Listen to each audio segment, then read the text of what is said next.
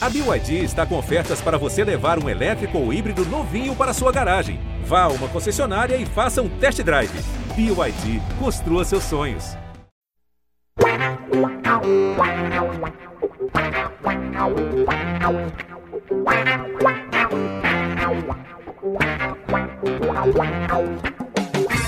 É um orgulho que nem todos podem ter. Eu sou o Bruno Gilfrida, estou aqui com Isabel Nascimento e Bruno Gutierrez para mais um GE Santos, o nosso podcast aqui no GE sobre o Santos. A gente costuma gravar sempre depois dos jogos e essas gravações não têm sido sempre é, de bom humor. Hoje, mais uma vez, uma gravação depois de um resultado negativo do Santos.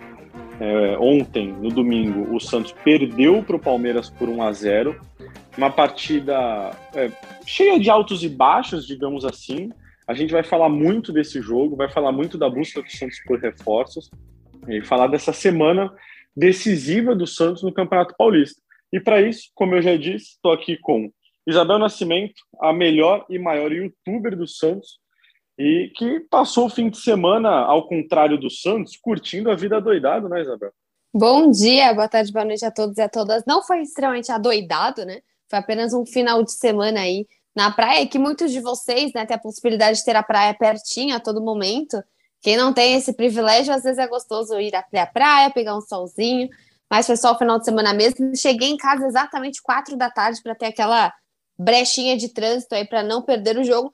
Se eu tivesse perdido, talvez meu final de semana teria sido melhor? Pode ser. Mas bom, a gente vai falar bastante sobre esse jogo. Até me criticaram bastante aí no vídeo que eu fiz para a voz da torcida, falando que eu exaltei a competitividade, mas eu exaltei mesmo, porque acho que depois de tanto jogo contra o Palmeiras, que a gente não viu o Santos em campo, acho que um dos, das piores partidas é o Palmeiras e Santos em casa, né? Esse 2 a 0 que a gente tomou, ou mesmo os outros jogos do ano passado, e mesmo o que a gente passou por esse ano com o São Paulo. Então, acho que sim, não é a melhor partida, nem exatamente o resultado que a gente sonhava, mas a gente sabe, o Santista que sabe, que acompanha todos os jogos, principalmente os últimos jogos contra o Palmeiras, foi um dos melhores jogos do Santos, enfrentando um rival que hoje acaba sendo um dos grandes rivais do Santos, que a gente sempre falou, né? Pô, o Cruzeiro sabe enfrentar o Galo, o Botafogo sabe enfrentar o Flamengo, é, o Grêmio e o Inter sempre estão em gangorras e conseguem fazer bons jogos. E o Santos parece que sempre tem é, falta competitividade para enfrentar o Palmeiras. Acho que a competitividade a gente viu um pouco mais do que nos últimos jogos.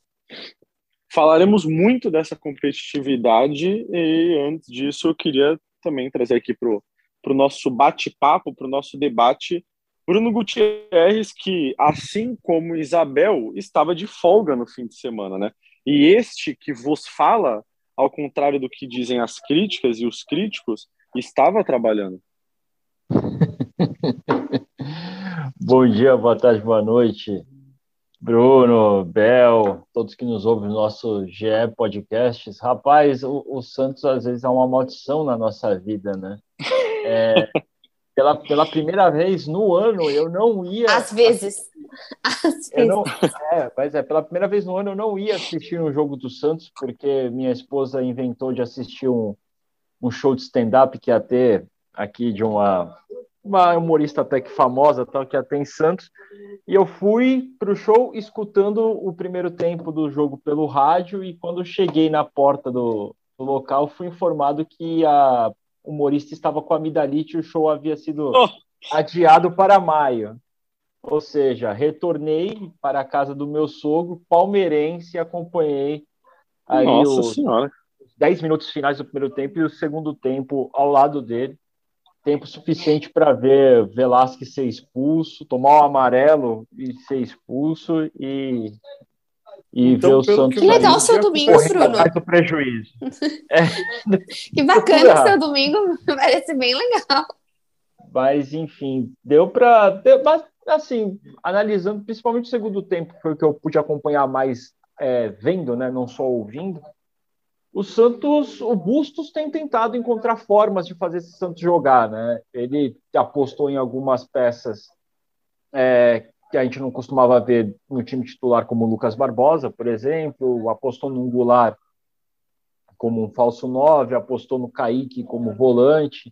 Então ele está tentando botar a mão dele e trazer mecanismos né, para esse Santos reagir. É lógico que quando fica com jogador expulso, sempre é tudo mais difícil, né? Mas é aquilo, velho. Tem que dar tempo para o técnico trabalhar, né? É, assim como o Abel, eu não era a favor da demissão do Carilli, porque eu acho que o técnico é o menos culpado dessa situação toda do Santos. Mas também fica claro que é preciso reforços, é preciso trazer peças para completar esse elenco, é preciso trazer ali talvez dois ou três jogadores que venham para ser titulares efetivos. Um deles provavelmente seja o Maicon, né, que já está aí no clube, mas que não pode jogar nessa primeira fase do, do Paulista, porque acabou o período de inscrições. Mas é preciso ter uma liderança mais forte no meio, um primeiro volante ali que, que vá assumir essa condição, e talvez um jogador mais na frente, um jogador de lado, que o Santos ainda está tentando buscar essa peça. Hoje o Bustos está apostando no Lucas Braga, mas que tem faltado também para o elenco é um jogador que assuma essa condição de titular. É, eu, eu concordo com vocês, acho que realmente falta jogador que assuma essa condição de titular, assim, que chegue para resolver. Mas eu queria começar essa nossa discussão de hoje, é, falando, claro, sobre o clássico, mas é, falando um pouco do elenco do Santos também. É, eu levantei esse debate no meu Twitter hoje e alguns concordaram, outros discordaram. É, mas vocês acham que o Santos, o Santos hoje, é, para quem chegou agora, acordou agora de um coma de 10 anos, o Santos está brigando para não cair no Campeonato Paulista pelo segundo ano seguido. Está é, em 13 terceiro, 14 quarto lugar, tem 13 times na frente dele na classificação geral tem 10 pontos. A Ponte Preta, que está logo atrás do Santos, é o primeiro time na zona de rebaixamento, tem 8 pontos. O Santos ainda tem dois jogos para disputar no Campeonato Paulista. E, ao mesmo tempo que ainda briga para não cair, o Santos também briga é, por uma vaga nas quartas de final. É, vocês acham que o Santos tem elenco para estar tá nessa situação que está no Campeonato Paulista? Olha, eu acho que no Paulista não. Eu acho que não. Eu acho igual ano passado, não tem né? É, se eu não me engano, vocês me corrijam, o Santos ele joga contra o, o Mirassol, depois logo em seguida o Mirassol é desclassificado da é desclassificado da própria Copa do Brasil, jogando com outro time. Eu tô É o não, é o, é o Novo Horizontino, na verdade, porque o Mirassol elimina o Grêmio na Copa do é. Brasil. É. E se eu não me engano, o Novo Horizontino foi eliminado. Isso, é o Novo exatamente. Horizontino, que na verdade o Novo Horizontino tinha feito um gol no Campeonato Paulista até enfrentar o Santos, né? O Santos fez dois. Isso, era isso que eu ia falar. Acabei me confundindo com as cores, é, que vieram dois times amarelos na minha cabeça, mas assim, que eu lembro, porque assim, às vezes você fica, putz, será que tá jogando mal contra o Santos? E aí você vai ver, tá jogando bem, né, contra o Santos. Aí você vai ver o mesmo time jogando em outros campeonatos, jogando outros jogos, você não vê nada demais, né? Você não enxerga aquilo tudo. É claro que, se eu não me engano, o próprio Fluminense vinha de bons jogos, né? O Fluminense do Piauí, mas assim, não dá para você falar, pô, como que o Santos consegue segurar um Palmeiras com a menos no Allianz Parque e faz tudo o que fez, né? Por mais que o corintiano também queria naquele momento cair o Silvinho, o Santos também fez um bom jogo. Então, eu vejo como o Santos não tem esse elenco tão ruim para estar tá onde ele está, só que o Santos tem um problema muito grande hoje que é banco. E foi exatamente o que a gente estava comentando. Ontem, você vê o que aconteceu com o Velasquez, né? O Kaique de primeiro volante, é o que o Bruno falou, eu, eu pelo menos, né? Bruno comentou que o Bustos fez isso e tô falando a minha opinião que eu achei interessante. Se você quer um cara mais marcador, talvez você não encontre no Camacho no Sandri. Você vai encontrar ali. Pode ser que o Kaique fique numa posição que pode ser bem interessante para ele. É mais passível a erro você ser primeiro volante porque você tem um cara atrás de você. E a gente sabe que o Kaique é meio inconstante. Só que você tem várias outras posições no Santos. Por exemplo, hoje a lateral esquerda, com o Felipe Jonathan, é, se não puder continuar é, esse tempo fora, não pode voltar, você não tem reserva. O Ângelo, você não tem reserva. Então, o, você vai ter que ver se o Marcos Leonardo saindo vai colocar o singular na frente. Ontem, cara, eu gostei muito, e eu fico com a frase que o Gutierrez falou em um dos podcasts, que foi muito interessante, né? No, no Libertar, a gente estava precisando do empate, a gente colocou 50 atacantes. E contra o Fluminense, a gente precisando também da vitória, ele tira o Marcos Leonardo e coloca o Goulart. E ele fez bem nisso, né, Gutierrez? Eu acho que você, você que pontou, por isso que eu falo que foi uma coisa que você falou, que eu fiquei pensando sobre isso, até falei nos meus vídeos, porque é interessante como ele já teve uma noção de jogo que, assim, quem viu a novela inteira Marcos Leonardo não tira o Marcos Leonardo. Mas ele, por a noção de jogo dele, tira.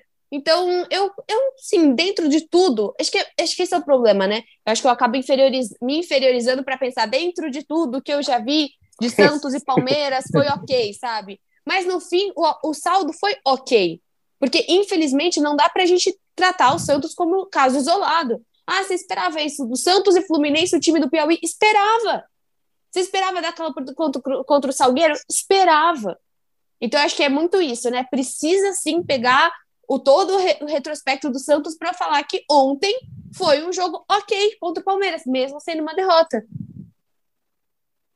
É, em, em, em relação a elenco, eu, acredito assim, não é um elenco para estar tá ali a nível de, de Novo Horizontino, de, de Água Santa, é, da própria Ponte Preta, que também não tem, a Ponte Preta também não tem um elenco para estar tá com oito pontos na beira do, do rebaixamento. Né? Aí você vê como o Campeonato Paulista também é muito forte. E equipes que às vezes têm um pouco mais tempo de preparação conseguem lidar muito bem contra adversidades. O Mirassol, até o, o, o Eduardo Batista sair do comando para assumir o Juventude, estava indo bem, e agora mudou o comando e o time começou a desandar. Eu acho que também passa muito pelo equilíbrio do, do próprio Campeonato Paulista. Eu acho que o Bustos já citou isso algumas vezes, de como o futebol brasileiro é equilibrado. E quando tem um equilíbrio, é, é vai no, no, no elenco, mas não no elenco nome por nome, mas como esse time é montado, como esse time é preparado, como esse time está entrosado, e o Santos sofre em todos esses aspectos. Você vê um time muito nervoso, muito sem confiança. Estava até conversando é, com o Xará uh, antes de, de, entrar no ar sobre isso. E o Santos não tem confiança. E se tem dois, três erros, aí o time começa a, a desandar de vez. Assim. E algumas vezes a gente vê isso não só na partida contra o Palmeiras, que começa a, a roubar a bola né, no seu campo defensivo e começa a construir, mas quando chega na metade do campo, tudo desanda. Na hora de você, você roubou a bola, você saiu do sufoco da, da marcação do Palmeiras. Quando você chega no meio de campo, que é para armar e ir para o ataque, o time se perde.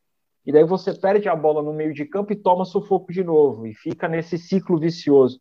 E o Santos não soube sair disso. O Santos soube se defender, principalmente até a expulsão do Velasquez, mas não sabia criar. E eu acho que isso passa muito por essa falta de confiança, falta de entrosamento, mudança constante na, do técnico, da ideia de jogo. Você começa com o Cuquinha treinando o time porque o Carilli está tá fora por Covid, o Carilli assume, o Carilli fica sete jogos e sai, daí entra Marcelo Fernandes, agora entra Bustos. A cabeça do jogador fica meio tonta também, né? A gente tem que, que ver que o Santos vive uma mudança constante de, de proposta de jogo. É, e aí fala, ah, mas o Marcelo Fernandes escalou o mesmo time que o Carilli estava escalando. Mas o que o Mar Marcelo Fernandes pede é diferente do que o Carilli pedia e é diferente do que o Bustos pede hoje. Então isso passa muito, eu acho, a situação do Santos por isso. Você não tem ainda um padrão definido. O, o Carilli, eu não lembro é, exatamente contra que adversário, ele cita que o Palmeiras como um exemplo, que onde jogadores tocam sem precisar levantar a cabeça e olhar, porque sabe que o companheiro vai estar ali, e esse entrosamento, essa forma de jogo você conquista no médio ou longo prazo. E eu acho que passa muito por isso. É, ontem eu, eu vi uma jogada que eu falei, é, pensei comigo, eu falei exatamente o que o Carilli falou, em que o Palmeiras toca a bola na frente da área do Santos e o passe sai para o Zé Rafael, o Zé, Zé Rafael abre as pernas porque sabe que vai vindo Rafael Veiga por trás para receber e você vê que é um entrosamento natural de quem está dois anos trabalhando junto no mesmo esquema, no mesmo ritmo de trabalho, já absorvendo tudo que o treinador pede. Então eu acho que passa a dificuldade do Santos e essa 13 terceira colocação no Paulista passa essencialmente por isso. Você não tem um trabalho ainda consolidado que possa dar, dar frutos e até gerar uma cobrança da torcida em cima disso. É lógico que para nível de campeonato brasileiro é preciso reforçar. E, como a gente já disse isso várias vezes e eu até citei novamente no, na minha primeira fala. Mas a nível de Paulista dava para ser melhor se tivesse um trabalho mais sólido. E aí não é culpa do, do treinador, mas é culpa de quem fica toda hora mexendo nessa função. Né? A gente sabe que aí passa muito pela diretoria de futebol, pelo comitê gestor do Santos. Bom, e falando do clássico de ontem, acho que é importante a gente pontuar algumas coisas, como a Bel disse, é, de competitividade e tudo mais. Deixando claro que eu vou falar, eu vou falar uma coisa que talvez a Bel concorde comigo também, apesar da gente dela ter falado ah, que competitividade, competitividade foi legal, a gente concorda que é pouco. Assim, a minha opinião, o Santos melhorou muito ontem, perto do que vinha apresentando. Isso ainda é pouco, mas já é uma melhora é, diante do cenário que o Santos vive no momento, é, essa evolução, para mim, já pode ser comemorada, minimamente comemorada, ou pelo menos vista com bons olhos, né? Que tem um sinal de evolução, é, que o Santos está melhorando, que tem um técnico que está apresentando uma evolução. É, então, não, a gente não quer que a torcida, ah, então perdeu, mas está tá tudo certo, evoluiu, está tudo certo. Não, não é isso. Mas eu acho que quando a Bel disse que teve competitividade, isso foi bom, ela está falando da evolução do Santos. Não sei se é isso, Bel, mas eu, eu queria eu falei tudo isso só para dizer que eu concordo contigo e eu acho que isso é algo que precisa ser comemorado. Não só a competitividade, mas o fato do Santos ter mostrado coisas diferentes que não vinha mostrando. Eu acho que o Santos ele consegue, é, ele consegue fazer uma partida em que ele segura, pelo menos, é, um, metade do jogo inteiro. É claro que nessa outra metade a gente viu que, por exemplo, alguns, é, algumas peças do Palmeiras foram trocadas. A gente viu que também a gente sabe que o Palmeiras tem pilares e é uma das coisas que nós sempre falamos. Pô, o Santos não tem pilares. O Santos hoje não tem um Gustavo Gomes, não tem um Dudu que vai brigar lá na frente. O Goulart ontem sofreu falta pra caramba e ninguém fala. Eu acho que ninguém fala assim, ninguém efetivamente faz nada. Sim. Então, eu acho que assim é, é muito complicado quando você olha um time que não tem um capitão há muito tempo. Né? Era o Alisson, era o Marinho nunca foi capitão, não tem como. Era para ser um Camacho, era para ser um Felipe Jonathan, talvez, mas não é, não existe, não tem hoje. O João Paulo é, o melhor jogador do Santos, é, mas existe a dificuldade de você ter um capitão goleiro. Então, eu vejo muito no sentido do o Santos, ele teve uma performance mais responsável dentro de campo, menos imatura. E imaturidade não vem necessariamente de meninos. Imaturidade vem, por exemplo, do lance do Velasquez. Imaturidade vem do Camacho na Copa do Brasil. Imaturidade também vem de homens, de homens ali, pelo menos acima ou perto dos 30, que às vezes fazem besteiras. Então, eu acho que assim, para mim, foi uma das melhores partidas que a gente viu contra o Palmeiras, porque o Palmeiras me irrita muito, no sentido do Santos não respeitar a camisa quando joga contra o Palmeiras. Isso está acontecendo nos clássicos, e é por isso que o clássico contra o Corinthians foi tão relevante, porque fazia tempo que o Santos não ganhava, ainda mais de virada, ainda mais fora de casa. Então eu cansei de ser uma Santista que os outros olham numa Copa do Brasil, putz, tirei o Santos, yes, isso me dá nos nervos, me dá nos nervos ver outros times felizes que pegaram o Santos, felizes que vão jogar contra o Santos, porque falta essa competitividade. Você sabe, você sabe que outros clássicos no país, não importa a fase que eles estão, às vezes não importa as séries que eles estão, quando eles se encontram em campeonato regional ou quando eles se encontram em outra competição, eles fazem bons jogos. Então, é o que eu falo, dentro dessa reformulação que é o Santos, o Bustos está mostrando algumas coisas diferentes, está colocando no banco, às vezes, quem deveria ficar, ou pode ficar, que não tem problema você ter um Gutierrez, um Gutierrez, apareceu aqui Gutierrez no banco, pode ficar no banco, você também. É, você tem um, é que eu acho que o Gutierrez às vezes está fazendo, alguma coisa está respirando, está fazendo vuf, eu não sei se é ele mesmo ou qualquer outro ser perto dele, e aí apareceu Gutierrez, achei que ele fosse falar alguma coisa, mas na verdade, se você quiser ficar no banco, você pode ficar, mas eu tava falando do Marcos Leonardo, então algumas coisas são interessantes. Acho que eu fiquei otimista devido ao retrospecto. Pegando só um jogo, talvez não. Né? Por exemplo, a, a, o que o Davidson fez ontem é ridículo, dá vontade de agredir? Às vezes dá. Só que quem que pararia um Davidson? É o Ângelo? É o Ângelo que vai chegar nele e falar, meu, menos? Não é o Ângelo. Santos precisa de um capitão. Então, eu sei que essas provocações, até às vezes saudáveis no futebol, existem. Só que o Santos precisa de mais pesos dentro que consigam administrar. É, isso era até. Já vou até puxar outro assunto que eu tinha é, anotado aqui para a gente falar, que é essa questão da não só competitividade, mas combatividade do Santos dentro de campo. É, eu não tenho os números aqui, mas eu tenho certeza que o Palmeiras ganhou 90% das divididas de bola que teve durante o clássico. E isso não é questão de qualidade. Para o cara dividir uma bola firme, ele tem que pô, ter sangue, ele tem que que tá com vontade, tem que estar tá ligado no jogo, tem que pô, tem que acreditar. E eu acho que esse time do Santos acredita muito pouco. É um time que já entra no clássico perdido, derrotado. É, e eu acho que isso acaba atrapalhando muito. Não sei se vocês também viram isso, e até eu Exatamente, o Santos não acha que, é... que consegue ganhar. É exatamente é, isso. Então, não acha, não é, então, acredita que consegue vencer. Então, assim, se não acredita que consegue vencer, nem tem que ter jogo, porque quando entra em campo é 11 contra 11 e 90 minutos de jogo, entendeu? E aí depois decide. Porque, assim, é, esse lance do Daverson é só um exemplo, assim, tipo, é, não mudaria o resultado, nada disso. Mas eu acho inadmissível que um moleque que nem o Balieiro é, aconteça aquilo que aconteceu com ele dentro de campo e não tenha um companheiro dele para ir lá. Não é para sair na porrada com o Davidson, não é para bater, não é para ser expulso, nada disso. Mas se o Klaus não chama o Davidson para conversar com ele, o lance ia passar batido. Os jogadores do Santos pareciam que nem tinham visto o que tinha acontecido, pô. Isso, para mim, é inadmissível. Omisso, é né? De atitude e de sangue dentro de campo. De exatamente, omissão, exatamente. Entendeu? Não mudaria é. o resultado. Eu tuitei isso e muita gente falando: ah, você está incitando a violência. Não, não, não. Não estou incitando a violência, amigão. Incitando o a violência, você falando... fica mandando o GIF do Velasquez é... por aí.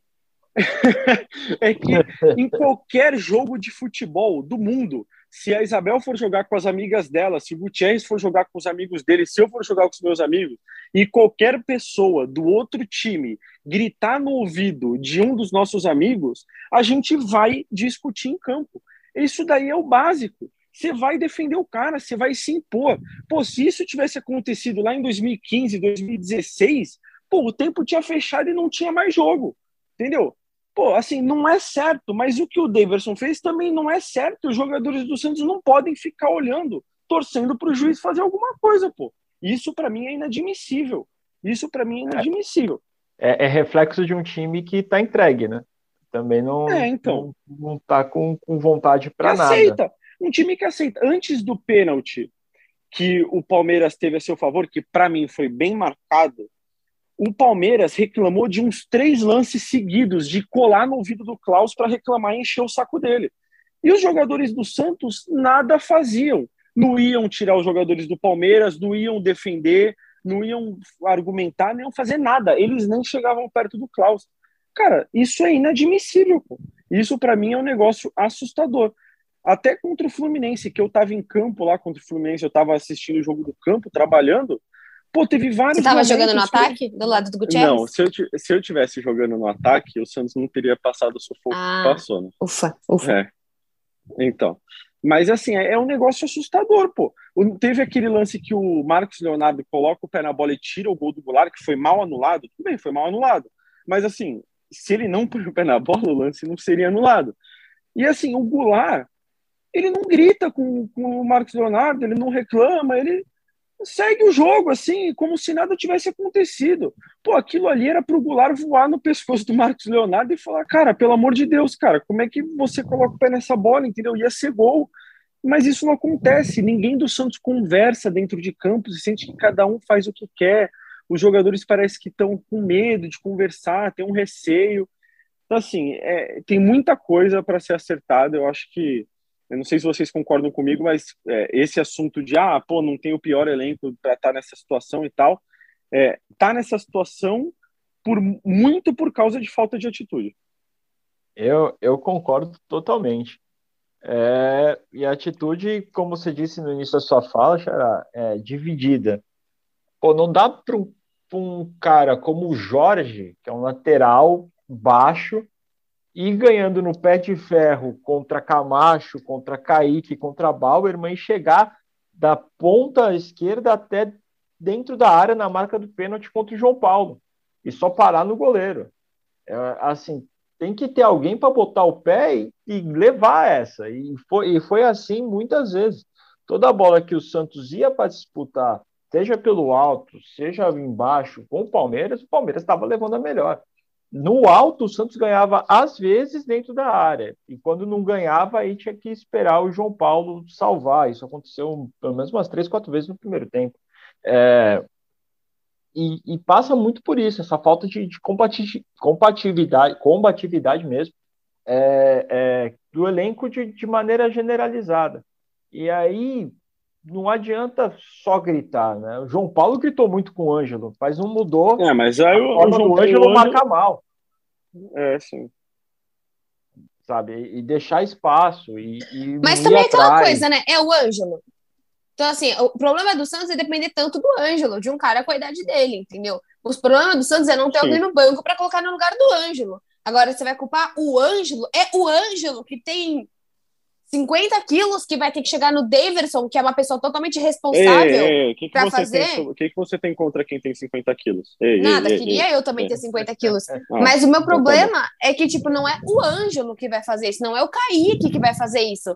É o, sei lá, é o Barman, que mesmo que acabou de chegar, já é uma pessoa um pouco mais experiente. É o próprio Camacho, claro. que a gente comentou. É o Goulart, que a gente falou, entendeu? É, são essas peças. Agora, você fala, Poxa, meu, o Sandri, o Sandri não chega e põe o dedo na cara do Ângelo. É óbvio que não. E não é o Sandri que tem que fazer isso, entendeu? Daqui a um tempo pode até ser, porque o Sandri é até um cara que pega muito mais a responsabilidade do que o Ângelo. E não quer dizer que é mérito ou desmérito, é postura de jogador. É o Felipe Jonathan, que mesmo quando estava em campo não fazia isso. É o Marinho, que a gente. Tudo que a gente queria com o Marinho é que ele fosse minimamente parecido com quem? Com o próprio Dudu, que é um cara que nem sempre joga bem, mas em jogo grande está lá. Então, eu acho que faz tempo que não é só esse time, que a gente não vê um torcedor, mil aspas, né? Mas um torcedor dentro de campo. Alguém que a gente saiba que, por exemplo, que o próprio Palmeiras tem o Dudu, tem o Gustavo Gomes, mas tinha a nhaca do Felipe Melo, que pode ter seus altos e baixos como pessoa, e são vários, só que é um cara que o palmeirense sabia que não ia deixar um Daverson fazer isso. Obviamente ao contrário, né? Então acho Sim, que é, é, é, é, esse o ponto. Bom, é, é, falamos para o Santista, pro Santista pode entender, ir, é, é o Fábio Simplício que empurra o Diego, né, na, naquele Santos São Paulo de 2002.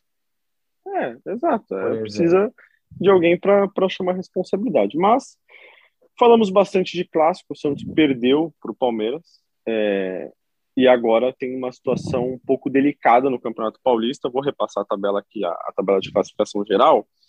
No grupo D, o Santos ainda tem chance de classificar. O, o Santos tem 10 pontos. O Santo André, que está na frente do Santos, tem 12 pontos com um jogo a mais. Então, se o Santos ganhar da Ferroviária na quarta-feira, o Santos passa a depender só dele para se classificar para o mata-mata. E aí o Santos também se livra do rebaixamento se ganhar da Ferroviária. A situação do momento é essa.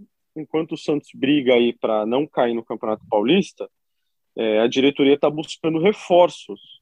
O volante Alisson, a gente já falou aqui algumas vezes, continua nessa indefinição.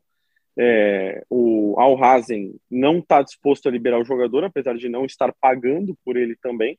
Uma situação muito confortável, né? Você não paga, mas também não quer liberar, então você fica com ele lá. E um outro jogador que o Santos está buscando é o Byron Castilho, do Barcelona de Guayaquil, que foi um pedido do próprio é, Fabian Bustos, jogou com ele muito tempo é, lá no Barcelona de Guayaquil.